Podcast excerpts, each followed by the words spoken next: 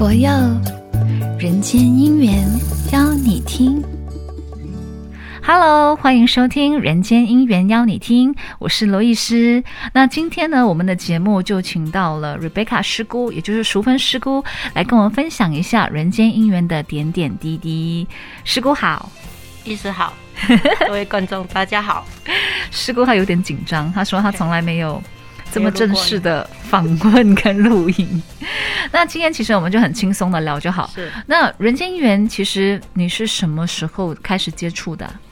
我是在二零零五年，就是开始在佛光山呃这个常驻领职，然后就是接触到这个负责人间姻缘的这个争取比赛的单位，然后跟着他们到那个呃就是世界决胜到台湾中本山那边去观摩。嗯啊，那是第一次。那之前有听过《人间音乐》的歌吗？零三年曾经看过一次，看过没有印象。哦，所以那零五年第一次去到那个本山那边去观摩的时候，感觉怎么样？嗯、感觉呃，就是因为那个世界决审，它是来自全球，嗯，就是不同国家有不同的语言，也有不同的肤色的人在唱着，嗯、呃，这个就是因为。像佛曲一般上就是可能给给人的感觉就是那种非常的经文啊，对对对，对不对？大悲咒啦，什么的。嗯。可是在，在在那个觉神的现场，你可以看到很多就有儿童的啦，嗯，那可能就是有有非常多不一样，因为每个国家它的那个曲风也不一样，所以非常的精彩。嗯、这个就是有颠覆了大家一般人对佛曲的这个想法。对对，很多人会觉得说佛曲它就是一个。什么词经啦、大悲咒啦、嗯、等等的，可是没有想到，其实人间姻缘的歌是非常丰富的。其实曲风就是琳琅满目的。对，你要人间化，要生活化。对，嗯、对那那其实人间姻缘参与至今，嗯、你觉得人间姻缘它有什么大事迹是要跟大家分享的吗？就是我们有什么创举吗？哦，有的，我们就是在马来西亚，我们。那时候，二零零七年我就是二零零五年观摩嘛，然后二零零七年就是刚好我们总住持觉诚法师他从巴西调回马来西亚，嗯，那一年他就让我负责这个人间姻缘争取比赛，嗯。的这个工作，嗯、然后也是一个非常好的姻缘，就是跟那个 Astro AEC，那时候因为他们做的节目是比较呃，就是他们的观众对象是比较年轻的。嗯所以我们的这个佛曲就是他们听了，他们也觉得，哎，这个是年轻人可以接受的。就是他有一个条件，嗯，就是那个歌词里面不能有佛字，因为宗教嘛，哦，敏感，啊、对，对，对，对，敏感。所以那时候我们就有在词词的部分，我们就有挑选出来，嗯，呃，所以那个是算是一个在马来西亚这个佛佛曲的一个算是一个创举，因为它的决赛，好、嗯，我们三天决赛都是在那个电视。电视台的摄影棚那边是一个，wow. 也是非常一个特别的一个那个体验。我相信有参加过这一期，就是这个比赛的那个义工，对那时候的印象都还非常的深刻。真的，所以我觉得真的很棒。那人间姻缘其实呢，它最厉害的地方，其实歌词的部分，因为大师写的歌词有很多都是真善美的一些词汇，所以其实也不难挑选没有佛字的歌。嗯、对对，其实很多歌我们都没有。佛字嘛，对不对？对对对，嗯，其实还蛮多选择的。那在这么多的歌里面，其实，呃，师姑有没有哪一首歌你觉得是今天的节目一定要跟大家分享的？啊，那当然是就是这个人间姻缘的呃宗旨。